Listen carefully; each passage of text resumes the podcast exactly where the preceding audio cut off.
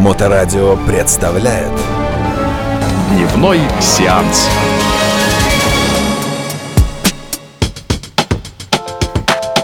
Здравствуйте! В эфире дневной сеанс и я Лена Некрасова. После недельного отсутствия я возвращаюсь к вам, неся в клювике новости, киносплетни и все самое интересное из мира кино. И хотя в кинематографе, как мировом, так и российском, сейчас наступило летнее затишье, а все основные страсти временно бушуют в области футбола, мне есть о чем вам рассказать. Кстати, о футболе. В России к началу чемпионата, кроме разветвленной инфраструктуры, планировалось сделать постановку, посвященную легендарному вратарю Льву Яшину. И не просто постановку, а целый мюзикл. Его композитором должен был стать Александр Пантыкин, фронтмен группы Урфин Джуз. А в основу картины должна была лечь биография Льва Яшина. Сам Пантыкин сравнивал будущий мюзикл с фильмом «Легенда номер 17», посвященную Валерию Харламову мюзикле про Яшину тоже должны были быть как история успеха, так и трудности, с которыми герою пришлось столкнуться. Планировался мюзикл на двух языках, русском и английском, для того, чтобы быть понятным болельщикам со всего мира. Но эту постановку пришлось отложить из-за несогласия с идеей вдовы Яшина Валентины. Новости об истории успеха. Знаменитый мультипликатор Гарри Бардин, автор таких картин, как «Банкет», «Адажа», «Красная шапочка», «Серый волк» и многих других, создал свой YouTube-канал. Там он рассказывает историю создания своих легендарных мультиков, делится впечатлениями и рассказывает байки. Кстати, Бардин вообще не чужд цифровых медиа. Он был одним из первых российских кинематографистов, кто начал собирать деньги на создание своих картин через краудфандинговые платформы. Краудфандинг, если кто не знает, это так называемое народное финансирование, когда каждый человек может перечислить долю малую на создание какого-нибудь шедевра или просто на хорошее дело. Таким образом, в России собирались деньги на альбомы музыкантов Бориса Гребенщикова, Федора Чистякова и много кого еще. Ну, особенность Барна заключается в том, что, во-первых, он собирает деньги самостоятельно, невзирая на свой статус знаменитого режиссера, а во-вторых, делает это очень успешно. Так, на свой первый краудфандинговый проект, фильм «Три мелодии», он собрал 2 миллиона 200 тысяч, а на второй, слушая Бетховена, более 6 миллионов рублей. Это очень значительные суммы для нашего краудфандингового пространства. Еще надо отметить, что Бартин делает свои фильмы без государственной поддержки. Частные инвесторы ему средства, судя по всему, тоже не очень дают, поэтому кроме как с краудфандинга деньги взять ему просто неоткуда. Еще одна новость про успешный союз интернета и кино. Школа документального кино и театра Марины Разбежкиной и Михаила Угарова выложила фильмы своих выпускников на сайт Пилигрим. Школа Разбежкины – это сегодня, пожалуй, самая мощная в современной российской киноиндустрии образовательная институция, которая готовит документалистов. А сама Марина Разбежкина – режиссер, педагог и продюсер. Она автор более 30 документальных и двух полнометражных игровых картин, а выпускники ее школы участвуют практически во всех крупных российских кинофестивалях, где есть документальная секция. Секрет успеха заключается в том, что в школе Разбежкина так учат рассказывать об окружающем мире, что он предстает перед зрителями во всей своей полноте, со всех своих сторон, как прекрасных, так и уродливых. Среди учеников Разбежкиной в разное время были Валерия Гая Германика, которая известна широкому зрителю сериалом «Школа», режиссер Биата Бубенец, Дарья Хлесткина и много кто еще. Сайт Пилигрим, в свою очередь, это одна из крупнейших российских интернет-платформ, где собираются российские авторские фильмы, как игровые, так и документальные. Все фильмы здесь доступны для легального и бесплатного просмотра, но зрители имеют возможность помочь сайту, перечислив сумму не менее 100 рублей. Пока на Пилигриме выложено всего 26 фильмов школы Разбежкиной, но будем надеяться, что это только начало. Петербургские киноновости более олдскульные, но не менее интересные. Вот уже третью неделю в музее Эрарта, что на 29-й линии Васильевского острова, идет выставка, посвященная фильму «Трудно быть богом», снятому выдающимся отечественным кинорежиссером Алексеем Германом. На выставке представлен материальный мир фантастической страны Арканар, где происходит действие картины. Одежда, предметы интерьера, мебель и оружие.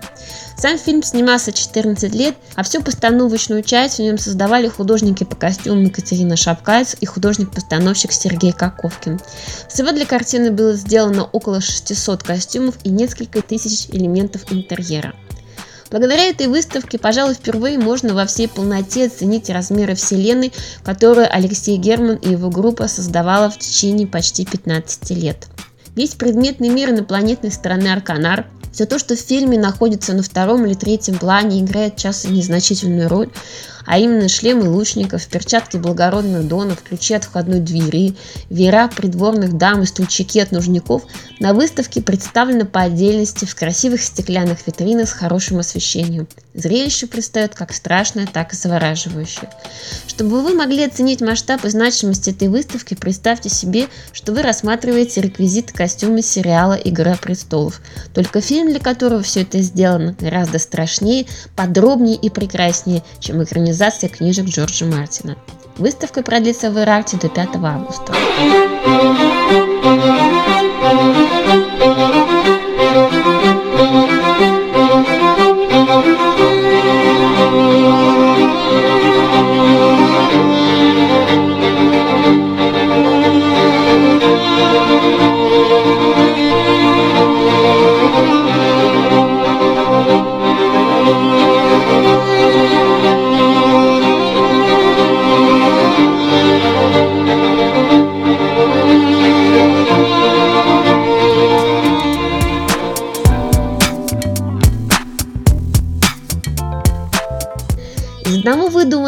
Мира перейдем в другой, немного более веселый, а именно расскажем о новостях проката. В России на больших экранах идет фильм «Восемь подруг Оушена» режиссера Гэри Росса. Это так называемый спин-офф знаменитой франшизы «11 друзей Оушена» с Джорджем Клуни в главной роли. Тутошняя главная героиня – сестра героя Джорджа, которую зовут Дебби, и ее играет Сандра Балк. Как и полагается сестре такого брата, она тоже не в ладах с законом и в самом начале картины освобождается из тюрьмы после длительной отсидки. И так же, как и ее брат, тут же бросается в новую авантюру – кражу бриллиантового ожерелья Кортье стоимостью 150 миллионов долларов. Так же, как и предыдущие фильмы, «Восемь подруг» построен по принципу сада расходящихся трупов. И задача зрителя заключается в том, чтобы уследить за всеми сюжетными поворотами и со всеми главными героями, или вернее героинями.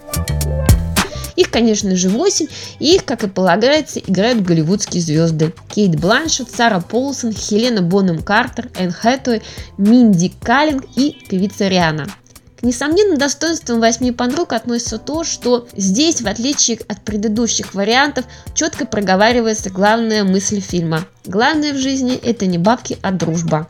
Кроме того, здесь очень много красивых платьев, отличные крупные планы и есть даже парочка забавных моментов. Но в финале девчачьего варианта «Друзей Оушена» создается ощущение, которое очень точно описано в знаменитой пословице «Тех же щей, только пожиже влей». Восемь подруг явно уступают мужскому варианту по степени закрученности интриги, драйву и яркости персонажей.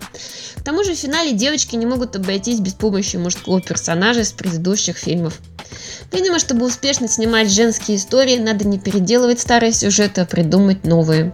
В России, кстати, 8 подруг Оушен особого коммерческого успеха не демонстрирует. Нашего зрителя не проведешь. Герой дня. Наш сегодняшний герой хорошо известен самому широкому кругу зрителей. Это Тимур Бекмамбетов, режиссер, которому 25 июня исполнилось 57 лет. Бекмамбетов один из самых успешных отечественных кинематографистов не только России, но всего постсоветского пространства и человек с очень интересной жизненной историей. Большинство наших зрителей помнят сделанные им рекламные ролики Банка Империал, которые вся страна смотрела в 90-е годы. А фразы из этих роликов типа «ждем», «кормить надо лучше, они не улетят» даже на некоторое время вошли у нас в поговорку. При этом имя создателя этих роликов для большинства зрителей оставалось неизвестным, ведь Мамбетов публичности не любил и не любит ее до сих пор. Его крайне редко можно увидеть на экране телевизора, да и с печатными СМИ он тоже общается нечасто. При этом ему явно есть чем гордиться, ведь именно его фильм «Ночной дозор» Экранизация одноименной книжки Сергея Лукьяненко открыла в нашей стране эпоху российских блокбастеров. Этот фильм посмотрело в прокате больше 4 миллионов человек. Всего он собрал 16,5 миллионов долларов и обошел финальную часть «Властелина колец». Кроме того, Дозор показал какую-то совершенно новую, небывалую для российского зрителя красоту спецэффектов – которые, может быть, и не были очень сложно сделаны, но производили совершенно замечательное впечатление, а главное, существовали в фильме не отдельно, а вместе с сюжетом. Нарисованные мухи, которые летают в волшебном сумерке, и гайки, выпадающие из летящего самолета, работали на развитие сюжета не хуже, чем диалоги. Спецэффекты вообще станут фишкой Бекмамбетова в дальнейшем. Позже, когда он уже снимет в Голливуде фильм «Особо опасен», он даже придумает термин «ироничные спецэффекты». Ведь ирония, переосмысление культурного опыта и работа с киноцитатами – это основа его режиссерского почерка. Не случайно в «Ночном дозоре» он объединил старых советских актеров вроде Римы Маркова и режиссера Владимира Меньшова и новых российских звезд Константина Хабенского и певицу Жанну Фриски. Старшее поколение показывало высокий класс игры, младшее радовало молодыми лицами, а вместе они были очень похожи на зрителей, которые сидят в зале. Также органично фильм соединил и советскую эстетику, интерьер офиса ночного дозора, голос Николая Николаевича Дроздова и приметы жизни поколения выбравшего Пепси, рекламу, музыку, медиаперсон. Ведь кроме Жанны Фриски в фильме снялся, например, Илья Лагутенко, под песню которого «Утекай» тустила молодежь конца 90-х. Кроме того, благодаря фильму всенародную известность получила и группа Ума Турман, чей рэп «Ночной дозор» стал саундтреком картины. И треснул мир напополам, дымит разлом И льется кровь,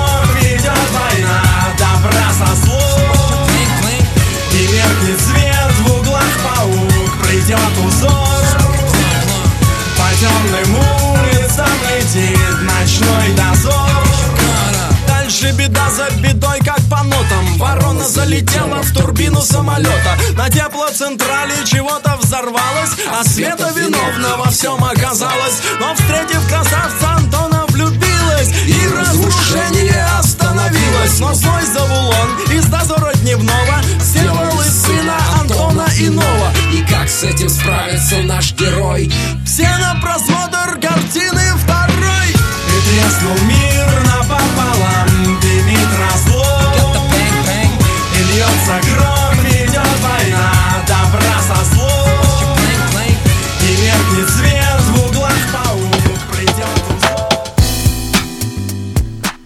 удачно миксовать разные смысловые слои и не бояться экспериментировать Бекмамбетов, вероятно, научился еще в юности.